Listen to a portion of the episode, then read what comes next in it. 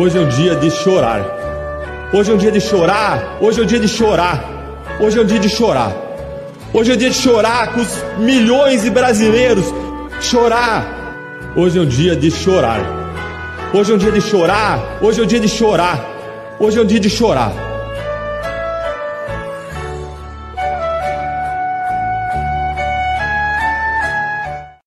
Chora mais, chora mais então, Ó, oh, tão almofadinha ele, né? Chorando porque perdeu o brinquedinho dele, que é o, Senado, o, o, a Câmara, brincar de deputado, né? Oh, Deltanzinho. Aliás, saudações democráticas, gente. Sejam muito bem-vindos aqui a mais uma edição da live do Cum coisa maravilhosa aqui de novo com vocês. Olha, tem, tem, tem fofocas, um monte de coisa. Vocês viram o nome daquele deputado lá no, no, em Brasília? Fufuca. Tão bonitinho, né? Fufuca. Parece que ele é fascista, né? Mas o nome dele não combina com ele. Fufuca parece personagem de outra coisa. Mas sejam bem-vindos aqui à nossa live do Conde. Estamos ao vivo aqui pela TV 247. Viva! Viva TVT de São Paulo, prerrogativos, cadê o povo? Os juristas do prerrogativos. Eu estou feliz hoje. Aliás, ultimamente está difícil tirar a minha felicidade, né? Tem aquela música do Luiz Tati, né? Não sei por que eu tô tão feliz. Não há motivo algum para ter tanta felicidade. Não sei o que é que foi que eu fiz, se foi perdendo o senso de realidade. Um sentimento indefinido foi me tomando ao cair da tarde. E de repente era felicidade. Como é que é a música? Eu sabia a letra inteirinha dessa música. Muito legal essa música. É o Luiz Tati, que é linguista também, figuraça lá de São Paulo. É, deixa eu colocar o banner aqui para vocês. Saudações democráticas. O Pix do Condão está aqui piscando para você. Pix Conde. Vocês estão vendo que eu não estou dando muito mais bola para isso, né? Porque eu não tenho muito saco para isso. A verdade é essa, né? Essa coisa, né? Ah, por favor, né? É, tem, tem gente que só faz isso, né? Tem gente que só vende o dinheiro. Olha, você vai ter um desconto de 15%. Eu me nego a fazer isso. É muita molecagem isso aí, pelo amor de Deus. O negócio é fazer conteúdo aqui, produzir conteúdo. Que coisa chata. Gente, bem-vindos. Olha, é, eu quero começar. Posso começar fazendo uma graça aqui com vocês? Primeiro é o seguinte: seguinte. Ontem, quando eu terminei a live, olha só o que, que acontece com pessoas como eu que são felizes, né? Acho que é isso que me define, né? Nesses últimos tempos. É, eu termino a live e aí recebo uma mensagem assim, né? Conde, Conde, Vai lá na porta da sua casa, que tem, tem um negócio para você lá, né? Vai lá. Aí eu falei, mas o que, que é isso? Isso aqui. Não, vai lá que tem um litro de uísque lá para você. Eu falei, meu Deus, olha a minha reputação, né? E aí era verdade, rapaz. Eu ganhei. Olha aqui, ó, tá aqui comigo. Um red label. É brincadeira. Não, isso aqui, isso aqui é lindo, né? Olha só, isso aqui é muito bom. Ó, isso aqui tá bom demais. Fui lá, imagina, meia-noite e meia, eu vou na frente da minha casinha e tá lá, né? O, o, o sei lá, né? Se foi. Não foi o correio, foi um serviço de entrega, né? Colocou lá para mim bonitinho. Na, se, deixa eu ver, se abrir, se eu conseguir abrir aqui, eu vou tomar já. Eu acho que não. Ah, abriu, ó. Olha só. Oh, o meu Red Label na caneca do Conde. Desculpa aí, né? Isso aqui é por uma função, ó. É por uma é, função social, né?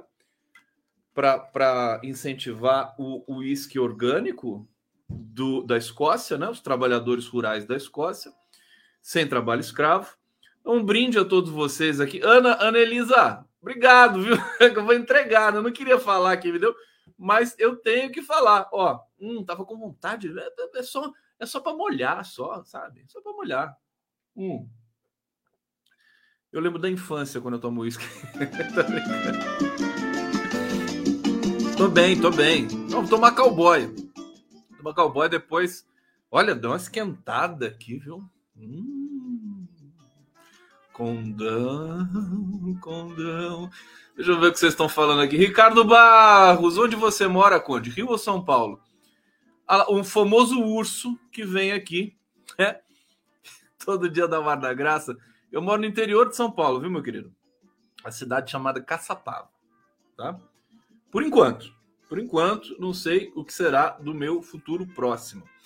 Chico Peixoto aqui, é, nosso sócio também, André Dallagnol. Tenho certeza, tenho que dizer agora, só uh, falta cadeia para o priminho. Você é primo dele, é? Parabéns. Aí tá aqui de novo. Volto a dizer cadeia para o priminho. Que bom, que bom que você tem consciência, né? Você vai visitar ele na cadeia se ele for preso? É, eu vou, a gente vai fazer vigília pro Dallagnol, pro Bolsonaro, para todo mundo, viu? Pode preparar, a gente vai, vamos lá ficar cantando, né? De felicidade, né?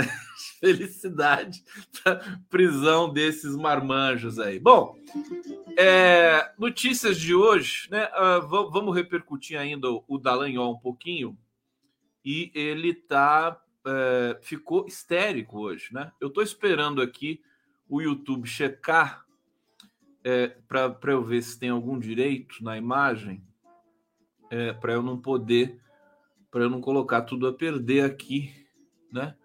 Numa live como essa.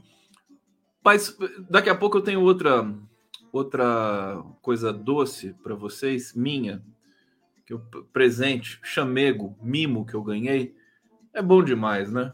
Por isso que, sabe, as pessoas falam assim: não, você tinha que ir pro governo. Que pro governo? Que eu vou sair daqui. Hum? O Lula é que tem que vir aqui para ficar comigo aqui. Não negócio de governo, não. Olha só. É, vamos, hoje foi aprovada a urgência do, do. Eu não consigo chamar o arcabouço fiscal de outra coisa. As pessoas querem mudar o nome, falar regras fiscais norma fiscal. Não dá. Arcabouço pegou. Vai ser arcabouço até o resto da vida. Até porque aquilo é um arcabouço mesmo. Entendeu? É do governo, né? Mas é, é para é acalmar as hienas do mercado. Não, é, não tem outra função. Não é uma coisa assim, made in PT, made in esquerda. Aquilo ali é, é, é bandeira falsa, entendeu? É para iludir um pouco aí o mercado para todo mundo pensar que eles estão mandando no país, né? O arcabouço fiscal. Aliás, o Haddad foi bem hoje naquela audiência pública que ele teve, né? É para todo mundo se iludir para a gente poder tocar esse país aqui que é muito difícil de governar. As pessoas não deixam, as elites são podres, são genocidas, violentas, ignorantes, né? Então tem que fazer um arcabouço para eles assim, para eles pensarem que estão mandando no negócio.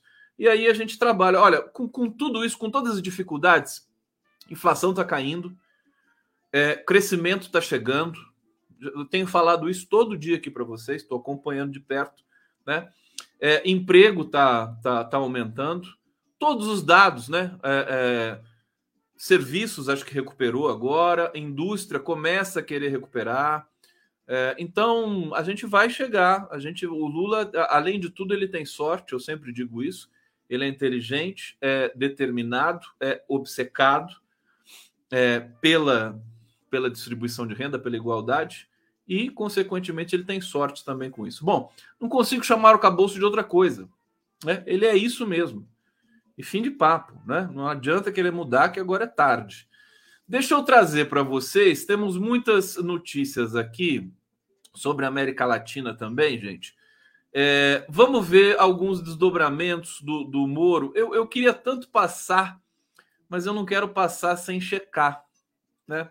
O, o Sérgio, o, o Deltan Dallagnol, histérico, né? Ali, deixa, deixa eu passar sem som primeiro, para vocês sentirem, né? Muitos de vocês devem ter acompanhado isso durante é, o dia. Vou um pouquinho, né? Quem sabe aqui. Isso aqui, vou tirar o som, né? O Deltan é, histérico, Tava lá. Olha só quem tá do lado dele, gente. Assim, a pior facção criminosa de Brasília. Olha, olha essa, essa guria aqui, como é que é o nome dela mesmo? Essa menina aqui que é pró venda de armas e tudo mais, anda armada e tal, né?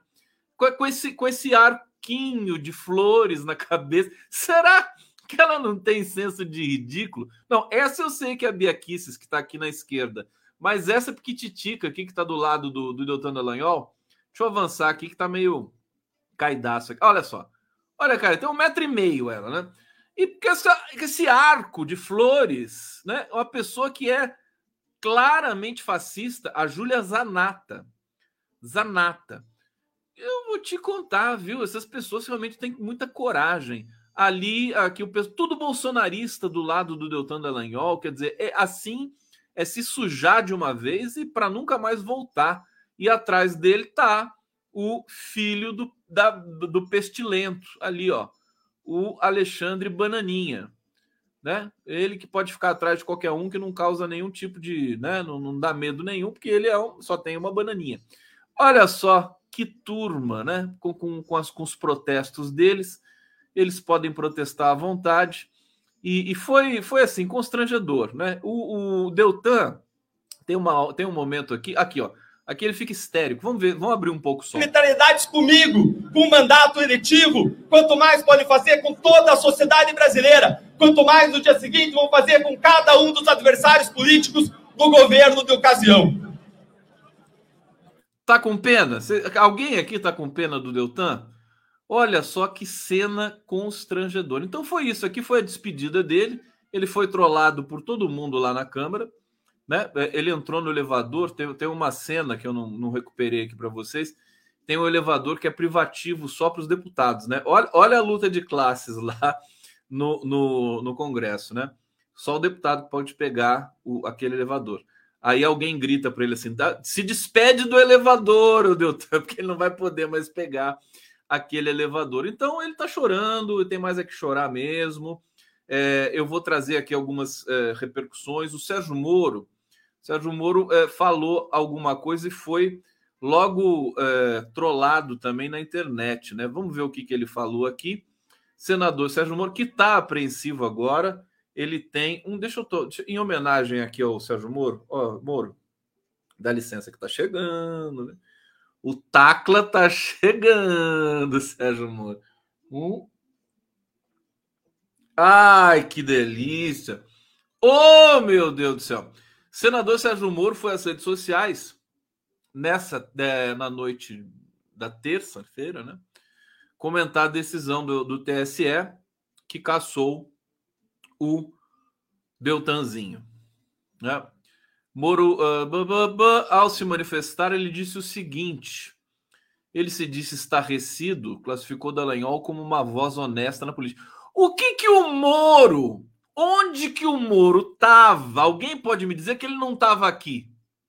Por que, que o Moro não. Que ele é tão amigo do Dallagnol? Por que, que ele não estava ali do lado do Eduardo Bolsonaro, da Júlia Zanata aqui? Né? O, o, gente, alguém, alguém pode dizer o que, que a Júlia Zanata aparece com esse arco de, de flores aqui no meio desse povo todo aí, hein? Alguém, alguém pode me dar uma sugestão? e fica ali quietinha, parece papagaio de pirata, né? Todo mundo lá concordando, né? Não, tá certo, ele tá certo. Você não aguenta isso. esses nazifascistas. Olha, nazifascista brasileiro, assim, com toda a dor que nos foi é, distribuída nesses últimos tempos, mas eles são patéticos, né? São, são engraçados, né? É, aqui, o Moro disse o seguinte: é com muita tristeza que recebo a informação da cassação do mandato de deputado federal uh, do Deltan Dallagnol. Estou estarrecido por ver fora do parlamento uma voz honesta na política que sempre esteve em busca de melhorias para o povo brasileiro. Perde a política. Minha solidariedade aos eleitores do Paraná, aos cidadãos do Brasil. Uh, o, o, o Moro, que era unha e carne com o Dallagnol, né? É, o comentário levou a internet ao delírio, né? Todo mundo sacaneou o Sérgio Moro, não sei porque que ele continua tweetando, né? porque ele imediatamente vira é, motivo de piada na internet. A Dodora está aqui. Dodora, tudo bom? Isso não é um arquivo de flores. É, as mulheres simpáticas ao bigodinho usavam essas tiaras na Alemanha nazista. É verdade? Tem isso? Eu não sabia disso. Se for, olha, pode ser até grave, hein? Pode ser até um crime que ela esteja cometendo, que nem aquele, aquele ex-ministro da Cultura lá, né, que fez uma transmissão é, com, com motivos nazistas lá, né? Interessante, Dodora. É, se alguém puder corroborar aqui, porque essa é uma informação é, aqui, parece que é isso mesmo, né? É mais um símbolo do nazismo a tiara dessa idiota de Santa Catarina. Gente, olha, minha cultura não, não deu conta disso. Deixa eu ver que tem mais gente falando aqui sobre essa coisa da tiara. A Isilda Dias, a Anã usa tiara por ser nazista. É, Isaura Leite, a coroa tem a ver com fase da mulher que sai da, da, da. É, Vera Teixeira, símbolo nazista, sim. A Rosa Amélia dizendo também não sabia. É, aqui, Genaro Cabel, Conde, essa tiara da Zanata é símbolo da Baviera nazista. Olha que coisa, né? Como você, sem vocês eu não vivo. É aqui a nazistinha ali do lado. Chamou atenção, né? Esse arranjo de flores aí na, nessa cabecinha tão vazia dela. Então tá explicado, tá vendo? Vocês aqui protagonizaram hoje. Público aqui começando com tudo, tudo, tudo, tudo. Agora já dá para eu falar da, da homenagem que eu recebi. Eu recebi, vocês lembram que ontem tinha um sujeito aqui no bate-papo, cujo nome é Gonzalo Granha, né? E ele falou: Conde, abre o meu e-mail. Mandei um busto, um busto, um busto. Falava em busto para mim, não sei das quantas. Aí eu fui lá no meu e-mail ontem e estava lá, né? Boa tarde, Conde. Mandei mensagem pelo Instagram, acho que não viu. Sei que resolvi fazer homenagem para você na linguagem que trabalho e faço. São bustos de personagens da esquerda em um quadrinho também são bibliocantos. O cara é um grande artista. Obrigado, viu, Gonzalo? Estou fazendo uma peça exclusiva para você, para ti, né? É, na composição vai uma frase curta. Ele pediu para eu mandar uma frase, eu mandei para ele. E deixa eu mostrar um pouquinho o trabalho do Gonzalo aqui para vocês, porque enfim, porque é, é, lindo e a gente a gente precisa prestigiar, né? Olha só o trabalho dele. Vocês estão vendo aí? Estão vendo? Deixa eu aumentar aqui um pouquinho. Gonzalo Granha. Daqui a pouco eu vou colocar aqui o Instagram dele. Ele faz esses bonequinhos aqui. É... Ah, olha o que ele fez de mim. Ah, que bonitinho. Olha só. É, é, o condinho. Eu já tenho uma porção de condinhos aqui que eu ganhei. Aqui mais um pouco do trabalho dele. Angela Davis, olha que simpático isso aqui. Mano Brown, subcomandante Marcos, é, Paulo Freire, o Lulão. E ele fez, e agora eu vou mostrar para vocês. Ele fez um vídeo para mim. Deixa eu parar aqui, eu vou colocar o vídeo por aqui. Deixa eu colocar o banner dele para vocês seguirem o trabalho dele, ó. É o Literecos. Você tá aí, meu querido Gonzalo? Se tiver aí, dá um oi pra gente. E ele fez um vídeo para mim e eu vou passar aqui para vocês. Deixa eu só achar aqui no nosso sistema. Tá aqui. Olha que bonitinho, né? Que coisa singela. Prontos? Vai virar a vinheta do conto. Alô, Alexandre É o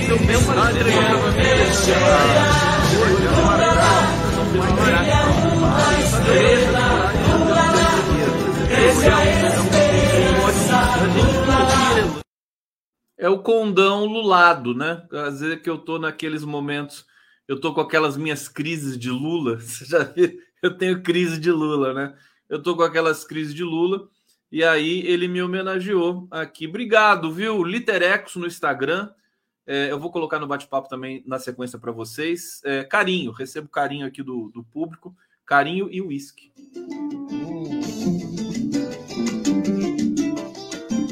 Ai, ai, que delícia. Não é? Bom, aqui, é, o, o, vídeo era daquele, era pequenininho mesmo, viu? Não, não, é, não fui eu que cortei, não. Então tá aí o Moro. É, e tem uma outra, é, uma outra notícia aqui sobre o Deltan. Deixa eu ver. É, o Moro avalia que vai ser o próximo, né? É, vamos trazer esse bastidor aqui. Após ver Deltan Dallagnol caçado por unanimidade, o ex-juiz parcial Sérgio Moro está preocupado porque tem certeza que será o próximo alvo da justiça eleitoral. Olha, o Lula é tão sortudo. O cara, o cara é pé quente, né? Por todos os lados, todos os poros. Que assim, a cassação do Dallagnol traz de volta é, o tema da Lava Jato, da corrupção que foi a Lava Jato, né?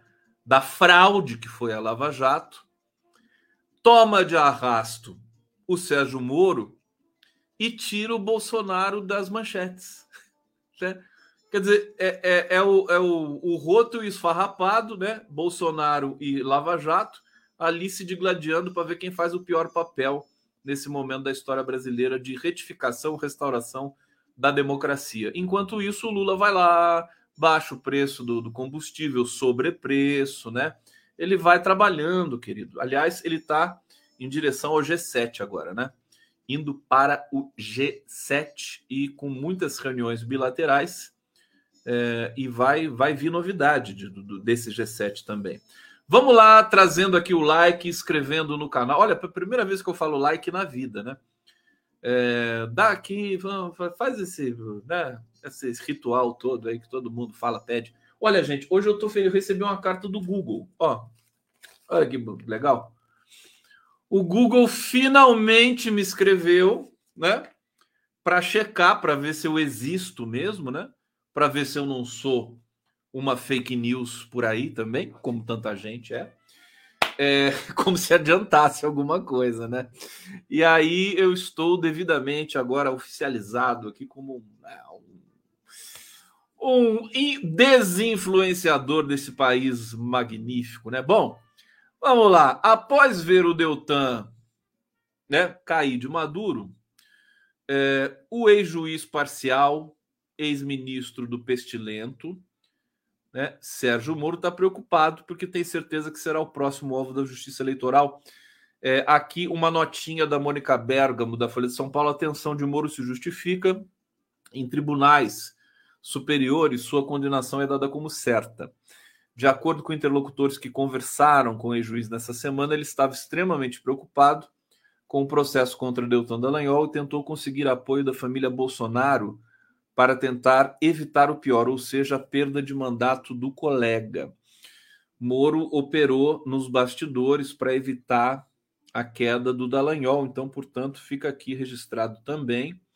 Eleição de Moro está sendo questionada na Justiça Eleitoral do Paraná pelo PL partido do Bolsonaro, né? O partido apresentou um pedido de cassação do mandato é, em dezembro de 2022, questionando supostas irregularidades nos gastos de campanha. Tem muita irregularidade na campanha do Moro, a gente sabe disso. Ele pulou de um partido para o outro, do outro para um, né? É, e, e, como ele não tinha experiência nenhuma nessas na arte, nessa coisa de candidatura e tudo mais, é, fizeram lambanças ali. Então vamos aguardar porque realmente o Moro pode ser o próximo, né? E esse Benedito Gonçalves, juiz do TSE, que proferiu o voto para caçar o Deltan Dallagnol, sinceramente, é um juiz, né, é, muito respeitado e é um juiz negro.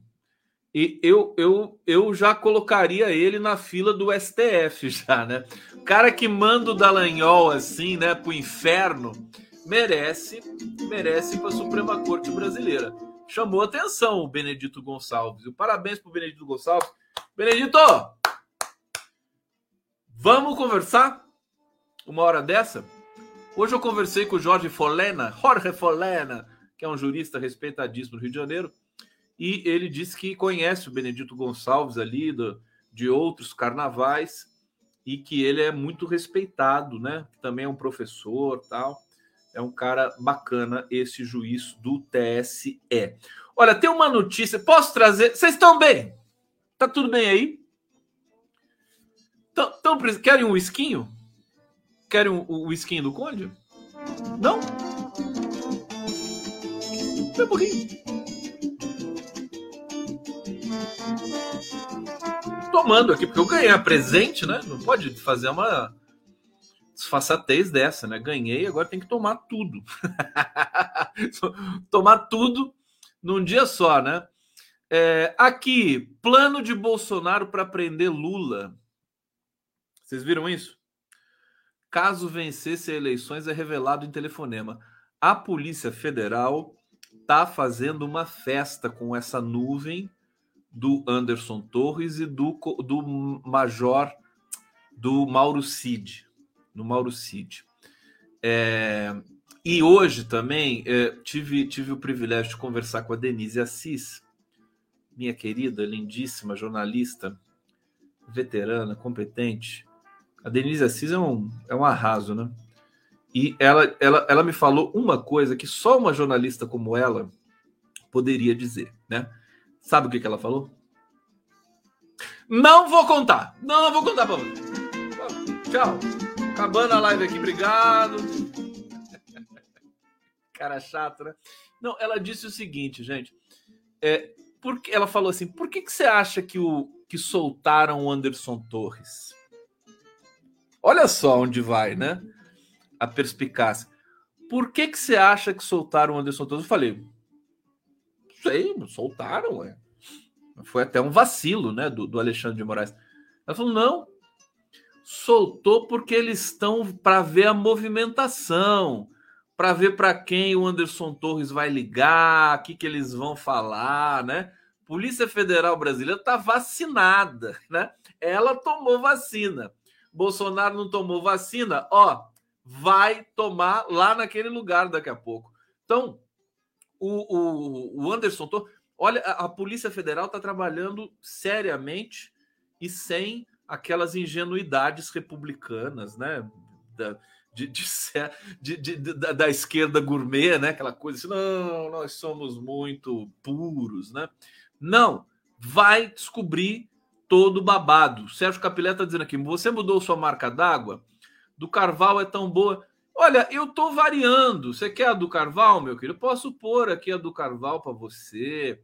É que eu tô eu tô fazendo experimentos aqui, ó experimentos. Nada mais do que isso, a pessoa se apega. Vocês são tudo um bando de viciados, sabia? Você tá aqui no bate-papo. Ai, tô viciado. É viciado. É, mas é vicia, vicia mesmo, é isso mesmo. É, vamos viciar na democracia. Sou viciado em democracia. E nada mais, no mais. E live do Conte é sinônimo de democracia. Vocês é que mandam aqui, gente. Tá vendo? O cara falou: muda, esse, muda essa marca d'água. Eu já, já mudei, pronto. Não tem conversa. Olha só, trechos das conversas entre o ex-presidente Pestilento e o ex-ministro da Justiça Anderson Torres indicavam um plano dos dois para prender o presidente Lula.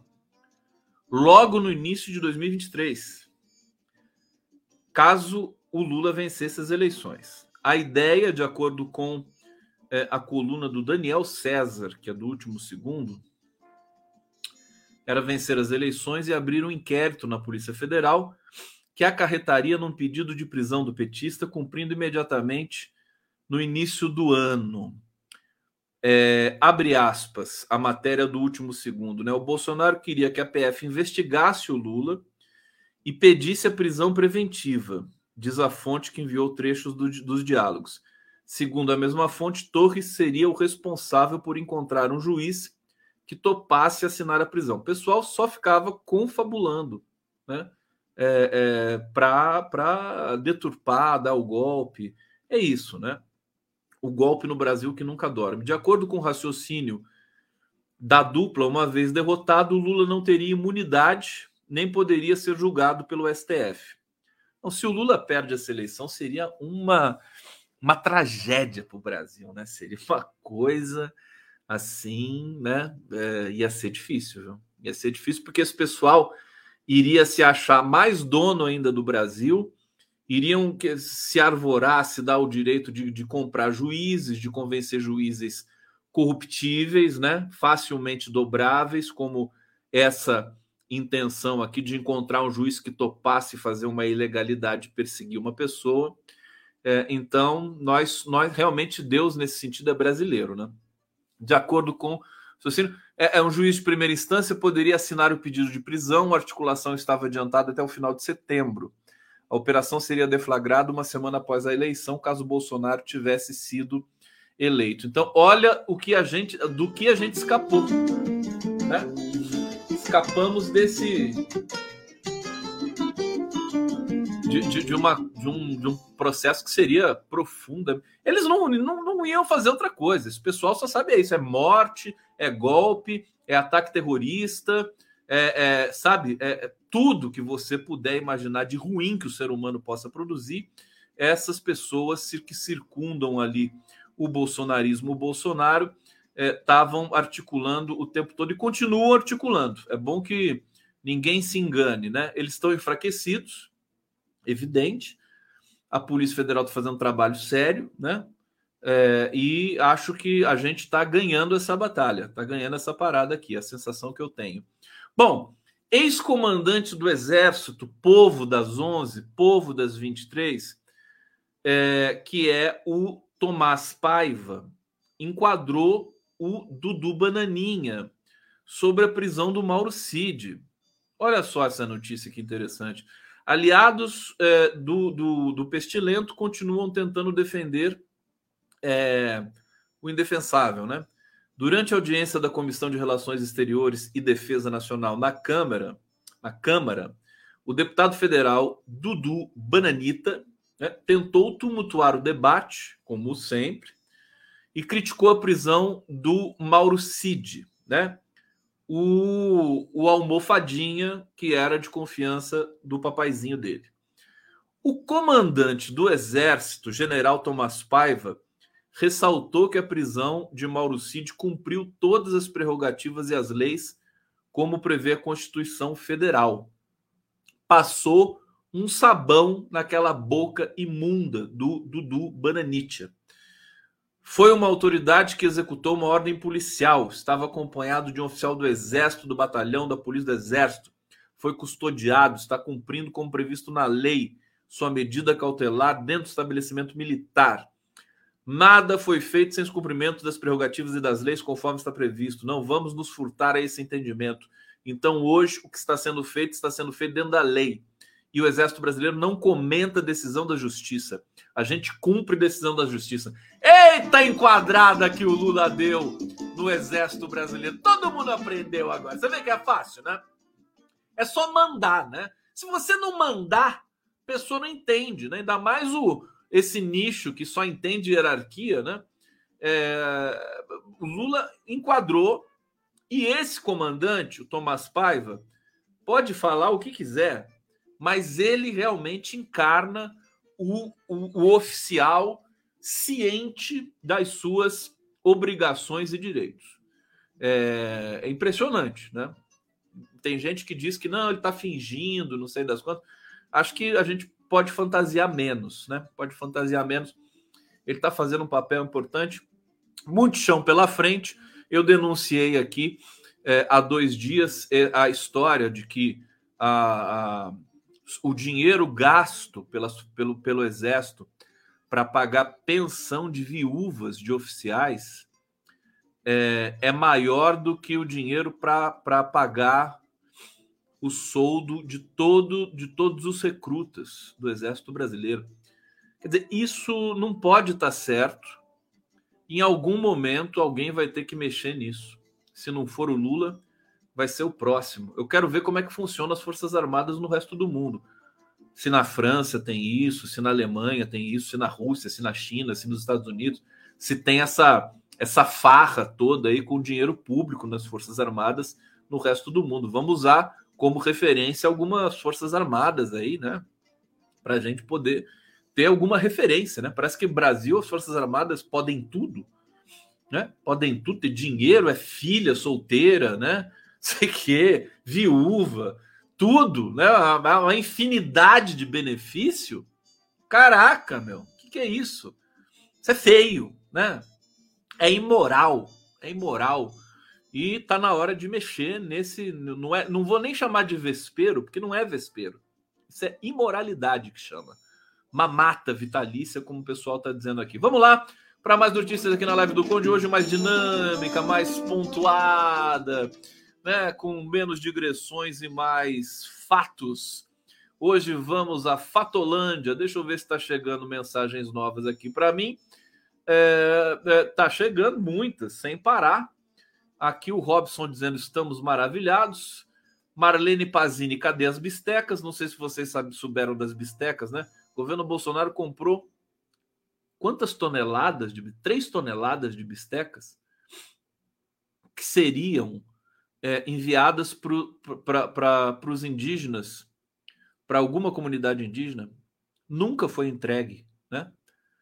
A gente quer resposta disso, viu, Ministério Público? Não é só dar a notícia e sair correndo, não, viu? Queremos resposta. É, deixa eu ver aqui o que, que vocês estão falando. A Lúcia Vovó tá aqui, que saudade da Lúcia Vovó. Militar brasileiro não merece confiança. Os brasileiros que têm que se livrar desses malditos. Aí. Olha lá, a Selma Galdino da Regina Duarte recebe pensão militar. Parece que a, a Maite Proença também recebe. Quer dizer, sabe? E as pessoas não abrem mão disso mesmo sabendo que é uma imoralidade, e a Maite Proença, te, te, te, atriz que ganhou cachês aí, posou nua para Playboy, tudo isso. Eu não sei se da Maite é de militar, da Maite parece que é do judiciário, né? Que o pai dela era do judiciário. Alguém confirma para mim essa história? Enfim, é, é, a arte de ser brasileiro, né? Não é fácil. 19 toneladas de bisteca. Zenaide Wanderlind está me dizendo aqui. É, 19 toneladas de bisteca. É mole? Não, não é mole. É bisteca, né? É, não é moleza, é bisteca. A Zenaide aqui confirmou: 19 toneladas de bisteca.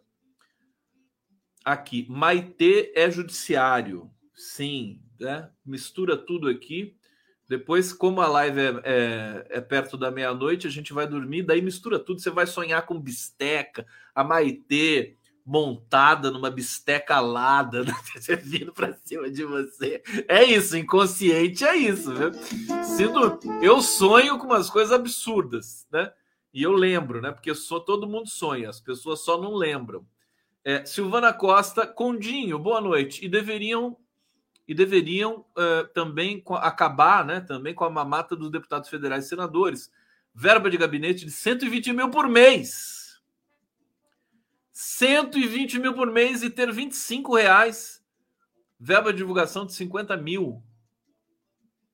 Vergonha. Não entendi esse 25 aqui. Mas é uma loucura. Eh, veja, esse sistema induz o parlamentar ao erro. Né? As pessoas eh, elas são frágeis moralmente. O cara vê, o cara acabou de se imagina, o cara acabou de ser eleito deputado, né? É uma figura, né? Comerciante, popular lá dos rincões lá do interior da Bahia. O cara vai lá, é, aí no primeiro mês ele vê na conta dele, né? O salário de deputado, 40 mil, mais 120 mil de verba, mais não sei o que, mais não sei o que, mais não sei o que, e auxílio moradia, não sei das quantas. Quer dizer, esse cara fica tentado. Ele se sente livre. Então, isso aí é um erro que é induzido pelo Estado. Esse dinheiro não pode mais ser repassado desse jeito para verba de gabinete. Tudo bem que o deputado precisa de um gabinete, mas não pode. Assim, tem que ser uma coisa muito mais auditada. Ou a, a verdade é que é, o, o, Congresso brasileiro precisa passar por um compliance, né? por uma auditoria, aquilo lá. Tem que mudar esse sistema, né? E não, senão vai gerar cada vez mais monstros, né? Cada vez mais monstros. Silvana Costa, acabar com a verba de gabinete e ter 25 funcionários. Ah, isso que você quis dizer. Então tá bom, tá aqui, tá explicado. É, aqui, vamos lá para mais uma informação. A, a Miriam Leitão, de vez em quando a Miriam Leitão escreve coisas úteis, né? Para gente. Então, a gente recorre a ela e ela está dizendo aqui algo sobre o arcabouço fiscal, tá? Ela está dizendo que o arcabouço já tem 40 emendas. Eu não sei não, viu? Eu tô achando que tô achando que vai dar merda esse negócio aqui. Vamos ver o que ela está dizendo? Hein? Miranzinha, você deixa? Eu ler sua matéria? Hein, querida? Posso? Ah, obrigado. Após a aprovação expressiva da urgência, né, que foi aprovada hoje do, da votação do projeto do arcabouço fiscal, é, o texto já tinha 40 emendas no sistema da Câmara de Deputados. Isso porque tanto Arthur Lira quanto Fernando Haddad e companhia e governo, etc., querem é, que o arcabouço seja aprovado o mais rápido possível, sem muita frescura, para passar logo, entendeu? Para ninguém encher o saco. Acho um risco, né? A maioria proposta pela União Brasil, seguido pelo PSOL, que é base do governo, PSOL. Mas é base, mas hoje, hoje essas, esses conceitos de base, oposição, eles não se aplicam ao governo Lula do jeito que tá, do, que esse governo está disposto, né? Porque o PT hoje, o PT é oposição. O PT está enquadrado, o PT foi enquadrado pelo Lula nessa questão do arcabouço e sobre outras questões também, mas sobretudo nessa. O Lula enquadrou e assim acabou. Ninguém deu um pio. É, o detalhe, veja, mas por, por que ele precisou enquadrar? Porque o PT é contra o arcabouço na real, na real. E aqui a gente tem que falar a real para vocês. A articulação política lá é outros 500. E então é isso, mas isso já estava previsto. O PT ia operar numa zona de oposição, evidentemente ele vai, ele tem a fidelidade, tudo mais, faz parte do governo, tem ministério, tudo mais, mas ele vai ter que ponderar, né, por uma questão de sobrevivência do próprio governo. Esse é o dilema e, e, e a Glaze está enfrentando isso com dignidade. Né? Acho que ela está enfrentando isso com dignidade. É, aqui tem uma frase, é, o deputado Cláudio Cajado, que é o relator do, do arcabouço, né? O Cajado disse o seguinte: ele pegou e levantou o cajado assim e falou assim: Vamos ver a justificativa! Né? Porque o cara chama cajado, né, meu? E, e se vem ao encontro de melhorar o texto. Meu receio é que possa desfigurar, mas elas serão analisadas. Aceitas ou não, eu vou submeter ao colégio de líderes. A construção que fizemos foi exitosa e eu espero concluir o relatório. E se eventualmente houver alguma modificação com a participação dos líderes partidários, e obviamente ouvindo a parte técnica do governo, em especial do Ministério da Fazenda e do Planejamento é, uma das emendas assinadas pelo PSOL quer que os reajustes dos benefícios do programa Bolsa Família não sejam enquadrados nas vedações do arcabouço fiscal. Mas isso eu acho que já não estava, né? O Lula até colocou isso como, como condição, é, é algum detalhe técnico nessa seara, né? Defendem que isso é crucial ao desenvolvimento econômico e ao combate à pobreza. Texto do Cajado prevê que o programa não está automaticamente excluído das sanções previstas no, no projeto do arcabouço fiscal em caso de descumprimento da lei. Então é isso, né? Então o, o Lula pediu que tirasse o Bolsa Família do arcabouço.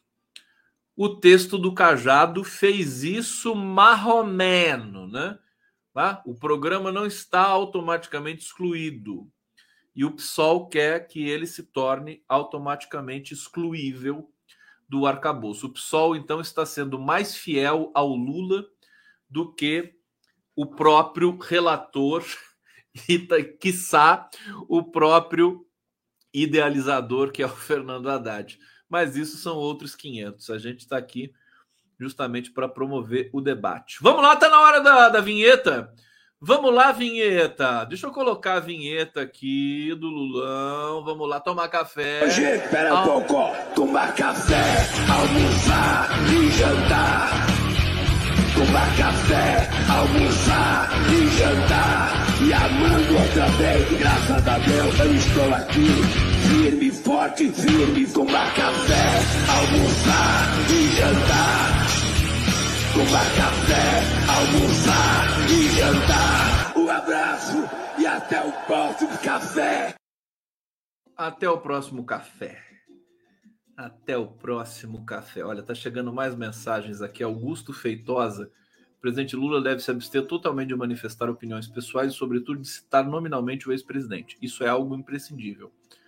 Tá aqui o Feitosa muito elegante e muito assertivo, né? Obrigado. Muito bom. É, o Lula está aprendendo bastante, né? Ultimamente. Ele está. Gente, vocês não. Você tem uns bastidores do governo que eu não posso falar aqui, que é muito doido. É, Silvana Costa, acabar com a verba de gabinete e ter 25%. Ah, isso aqui eu já tinha lido. Vamos lá para mais uma informação, então, para vocês aqui. Quentinha do Condinho. Gente, nessa bagunça toda de Deltan Dallagnol para lá, Sérgio Moro para cá, Mauro Cid para lá, Bolsonaro para cá, aquela coisa toda. Olha a múmia que ressuscitou nos nas manchetes policiais desse país Fernando Collor de Mello. Para quem teve a infelicidade de ter a poupança é, é, confiscada pelo governo Collor, deve ter muita gente aqui que teve isso, né? Não tem? Quem que teve a poupança confiscada pelo Collor aqui, né? Foi um pega para capar naquele momento. Eu me lembro, eu era pirralho, né? E minha família na dureza danada. A gente não tinha carro, não tinha TV, não tinha nada. E não tinha dinheiro, óbvio, né? Então nós não perdemos nada com o plano Collor. A gente só ficou chocado, né, de ver todo mundo perdendo dinheiro com aquela maluca daquela é, ministra da Fazenda, que é a Zélia Cardoso de Mello, né? A ex-esposa do Chico Anísio. Bom, olha isso aqui, gente. Faquin pede pena de 33 anos para o Fernando Collor de Mello. A justiça tarda, mas não falha, né? Por desvios na BR distribuidora. Moraes segue o relator, julgamento continua amanhã. Collor pode ser preso. Olha, se o Collor for preso, eu vou começar a acreditar que a gente está vivendo um novo momento bom no Brasil, né? Collor é acusado em ação penal da Operação Lava Jato de receber propina de um esquema de corrupção na BR. É, relator do processo, Faquim considerou o ex-presidente culpado pelos crimes de corrupção passiva, lavagem de dinheiro e organização criminosa. Em 2017, a segunda turma do Supremo tornou Collor réu por esses crimes. É, deixa eu ver o que, que o Faquim falou. Ele disse, abre aspas, entendo que o conjunto probatório é sólido para confirmar o seguinte: como corolário do, do, do controle exercício é, sobre a BR, distribuidora, na qualidade então de senador da República, do protagonismo exercido no âmbito do Partido Trabalhista Brasileiro, o acusado Fernando Afonso Collor de Mello recebeu, com auxílio de Pedro Paulo Bergamaschi, de Leone Ramos, vantagem indevida no valor de 20 milhões de reais como contraprestação à facilitação da contratação da UTC Engenharia pela BR Distribuidora. Gente, isso está na, na, na, espinha dorsal do país, né? É, as elites brancas desse país, do Nordeste, do Sudeste, Centro-Oeste, raio que o parta este, né? As elites, elas, elas não têm pudor, elas, elas acham que têm o, dinheiro, o direito de receber propina de 20 milhões. Pra, é normal. O Maluf fazia isso, o João Dória, todo mundo faz. Todo mundo faz e continua fazendo o tempo todo. Por isso, por isso que o Lula deu curto-circuito na cabeça desse povo, porque o Lula nunca aceitou um centavo de nada. O pessoal ficou indignado com isso, né? Sérgio Moro e Dallagnol, eles ficaram, eles se rasgavam pelo fato, mas esse cara não cometeu um crime, ele não comete, não é possível. Todo mundo comete. Qualquer um nesse país, qualquer pessoa, qualquer político nesse país. Porque pelo político passa muito dinheiro. Como é que o Lula não cometeu? Ele que foi presidente, fez o Brasil, né? O, dinheiro, né, quando o Lula era presidente da República, né? PT estava na presidência da, na presidência governança desse país. O Brasil tinha muito dinheiro, né? muito investimento, muita obra. O que se vendia de imóvel, o que se vendia de carro, o que se fabricava, indústria, pleno emprego. Então as pessoas não se conformam do Lula não ter roubado. E, e ele foi punido por isso, por nunca ter aceitado né, é, nenhum tipo de é, suborno, propina, etc. É isso. É, isso explica culturalmente o que aconteceu é, no entorno do Lula que fizeram ele passar. Mas aí, realmente, ele, por ter muita fibra, né? Por não ter essa covardia que o Deltan tem, são tudo covarde, Moro, Deltan, Bolsonaro, estão tudo agora com o rabinho entre as pernas, né? Ele mostrou, venceu, foi, encarou, não fugiu, né? E aí ele fez inverter um processo cultural no Brasil que ainda vai dar o que falar. Porque o Lula, ele representa a voz dos injustiçados, né? Agora, oficialmente, né? Sempre foi a voz dos injustiçados, da fome, da pobreza, da miséria, e agora também é a voz dos injustiçados da justiça. Porque ele foi injustiçado, foi preso, mas foi. Encarou, né? Porque só assim é, é fantástica a história. É a história realmente é, dos, dos grandes vultos da humanidade, né? Lula, Luiz Inácio Lula da Silva, por isso que ele mora no nosso coração, tá certo? É, então aqui, vamos torcer o Collor, vamos ver essa audiência amanhã, como é que vai ser a sequência. Quero ver, quero ver o Collor preso, né? Porque esse cara também foi um daqueles que destruiu o país também. É, deixa eu trazer uma informaçãozinha aqui do Felipe Neto. Felipe Neto está dizendo o seguinte, gente. Eu acho que o Leonardo Atucho acabou, telefonou para Felipe Neto e falou assim: Ô Felipe Neto, Felipe Neto, o Atucho é todo charmoso, né? Ah, ele já chega rindo, né? Ele engana todo mundo, né? Ô, oh, meu querido e tal. Ele deve ter feito isso com o Felipe Neto, viu? Porque de repente né, aparece o Felipe Neto dizendo que a imprensa independente pode acabar com a remuneração do jornalismo prevista no PL 2370, que é o desmembramento do PL 2360, PL das fake news, que foi ali estrategicamente né, inoculado na uh, Jandira Fegali, porque a Jandira Fegali é amiguinha dos artistas do Rio de Janeiro, aquela coisa, né? Caetano Veloso, Paula Lavigne, né? coisa VIP, né? Salgadinho, uísque, aquela coisa e né, pouca gente da esquerda vai contestar as razões da Jandira Fegali de é, encampar esse projeto da, do PL 2370, que é o PL do direito autoral e é o PL Jabuti. PL Jabuti, porque ele visa é, providenciar uma remuneração. O que, que as mídias convencionais brasileiras querem? Elas querem todo o dinheiro para elas. Né? O Google, você vê, eu recebi a carta do Google. Agora o Google me paga também, tá certo? O que, que ela quer? Ela quer toda essa receita que, for, que é distribuída democraticamente pelo Google, temos de dizer isso, e, e com prestação de conta, de maneira transparente, a gente recebe todo todo o prospecto da, da nossa audiência e tudo mais. É uma coisa muito. Tem muita integridade nisso, né? O algoritmo é um papo que a gente pode reservar é, para um debate, mas a, a, a, o funcionamento operacional de Google é, e do YouTube é uma é fantástico. É fantástico. Propicia dar oportunidade para as pessoas monetizarem as suas atividades, a sua expressão, né? E Aí o que, que a Globo, a Folha de São Paulo, essas, essas, esses veículos caquéticos querem? Querem tudo para eles. Eles estão perdendo receita.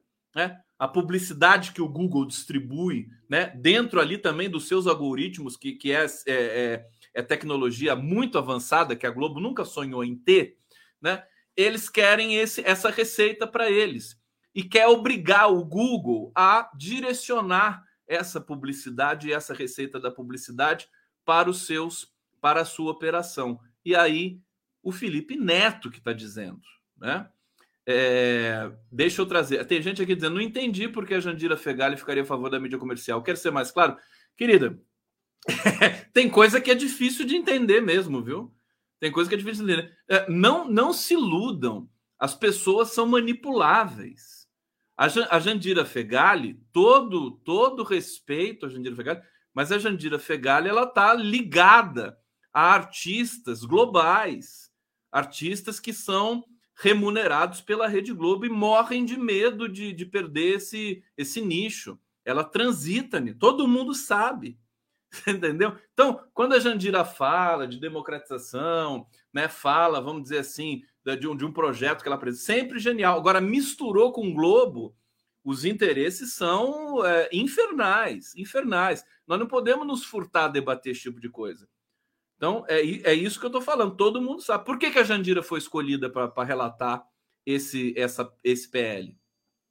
Porque a esquerda não vai contestar o que ela fizer.